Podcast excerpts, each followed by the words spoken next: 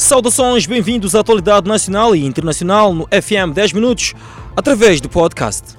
A trégua unilateral de sete dias, anunciada pelo Presidente da República para o centro do país, está a devolver esperança aos transportadores interprovinciais que estão há meses com o negócio afetado por ataques perpetrados pela autoproclamada Junta Militar da Renamo ânimos visíveis no ambiente que encontramos entre os transportadores que esperam passageiros no terminal rodoviário interprovincial da Junta.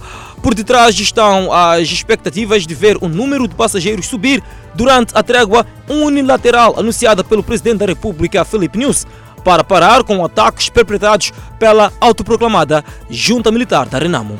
O transportador Tomás não tira da memória os momentos tensos vividos por si e seus passageiros quando passaram às zonas com repetidos episódios de violência armada. Questionados sobre o número de transportes que viajam neste tempo de violência armada, os transportadores dizem que o número de veículos mantém, sendo que o número de passageiros é que reduziu, fazendo com que os transportadores não partam em viagens com regularidade. Os utentes do transporte no terminal rodoviário da Liberdade, na Matola, afirmam terem melhorado as condições de transporte de passageiros naquele terminal. Não obstante, ainda prevalece o problema de escassez de transporte para algumas vias. O terminal de transportes rodoviários da Liberdade na Matola, um dos mais problemáticos do ponto de vista de organização. No transporte de passageiros, longas filas, aglomerados, encurtamento de rota são alguns dos problemas que sempre caracterizam o local. Esses problemas, aos poucos, estão a ser ultrapassados, afirmam os utentes. Os poucos casos de ligações prevalecentes são atribuídos pelos fiscais aos próprios passageiros que, por impaciência de ficar na fila, acabam aliciando os operadores.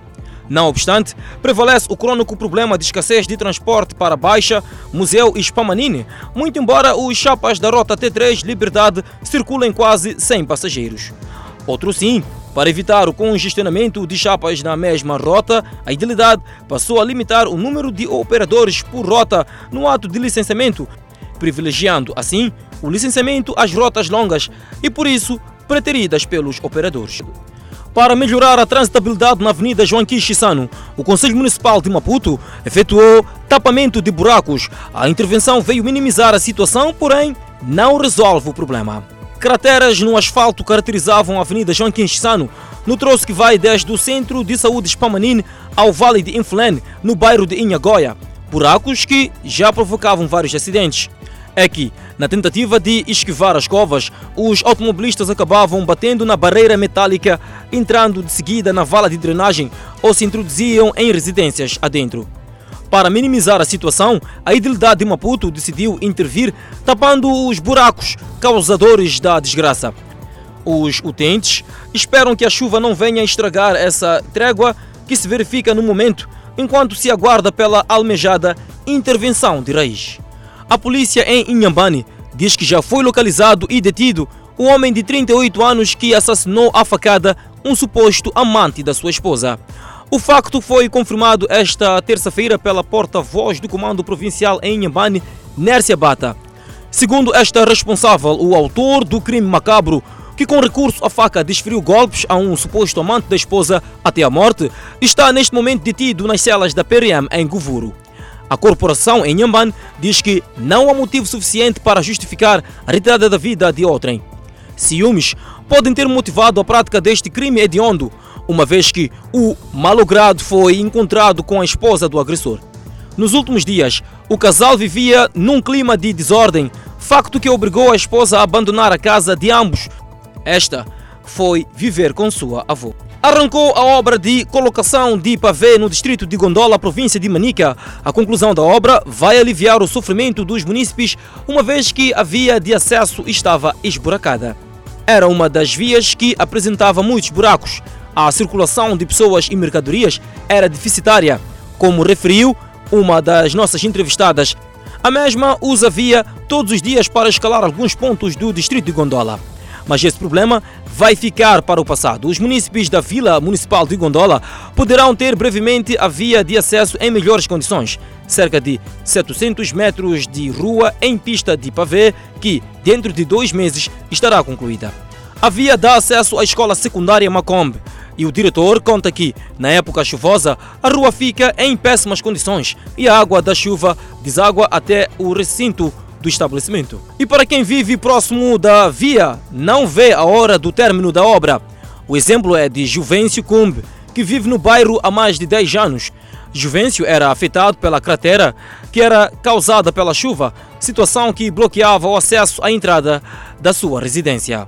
No distrito de Gondola, a atividade mais praticada é a agricultura, principalmente a de subsistência, e também é uma zona turística, daí a necessidade de uma via em condições que facilite o escoamento de produtos. A obra está a ser executada pela Administração Nacional de Estradas.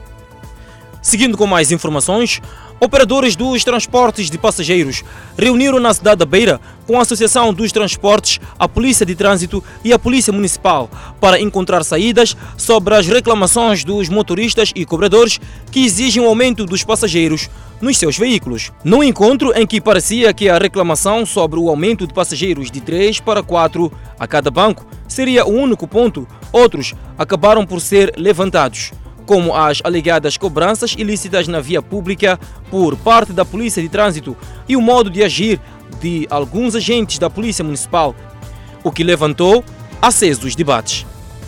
As autoridades asseguraram que não vão permitir que os motoristas e cobradores dos transportes semicoletivos de passageiros façam desmandos, transgredindo o que está estabelecido nos livretes das respectivas viaturas.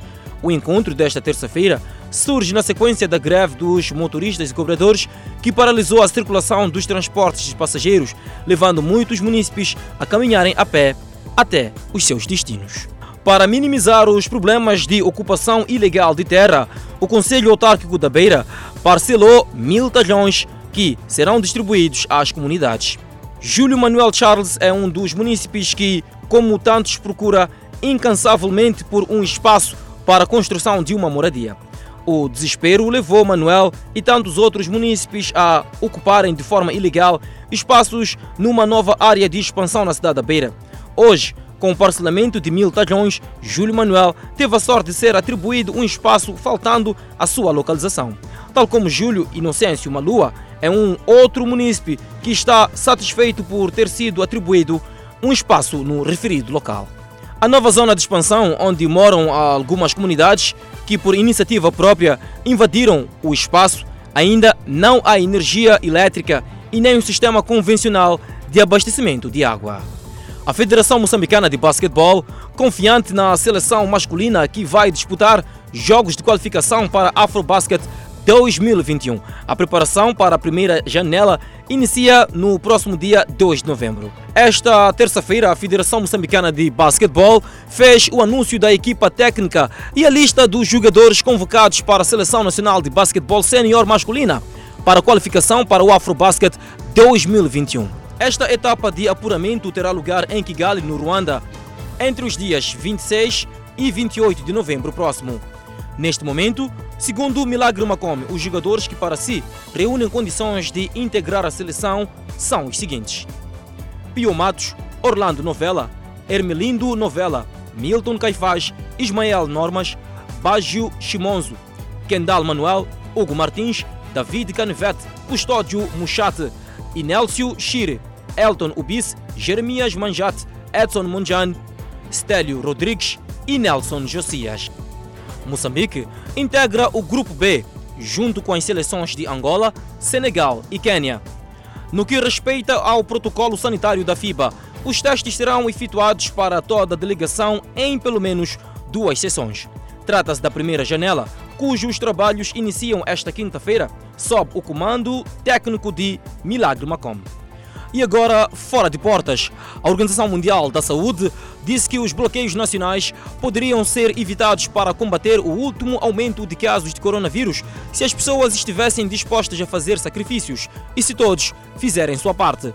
Numa conferência de imprensa, Maria Van Kerkhove, líder técnica da OMS, disse esperar que os países usem outras ferramentas para interromper a transmissão que inclui o fortalecimento de seus sistemas de vigilância, teste e rastreamento de contactos. Podemos evitar bloqueios nacionais, podemos evitar movimentos restritivos massivos se todos fizerem sua parte. A líder técnica da OMS afirmou que as pessoas devem assumir responsabilidade pelas decisões cotidianas, como ir ou não para lugares lotados, evitar ambientes fechados e adiar reuniões sociais. Para trás fica a presente edição do FM 10 Minutos no podcast. Não deixe de acompanhar o desenvolvimento destas e outras notícias quando forem precisamente 19 horas e 45 minutos no Fala Moçambique comigo, Clemente Carlos, e a minha colega Adelaide Isabel. Muitíssimo obrigado pela atenção dispensada.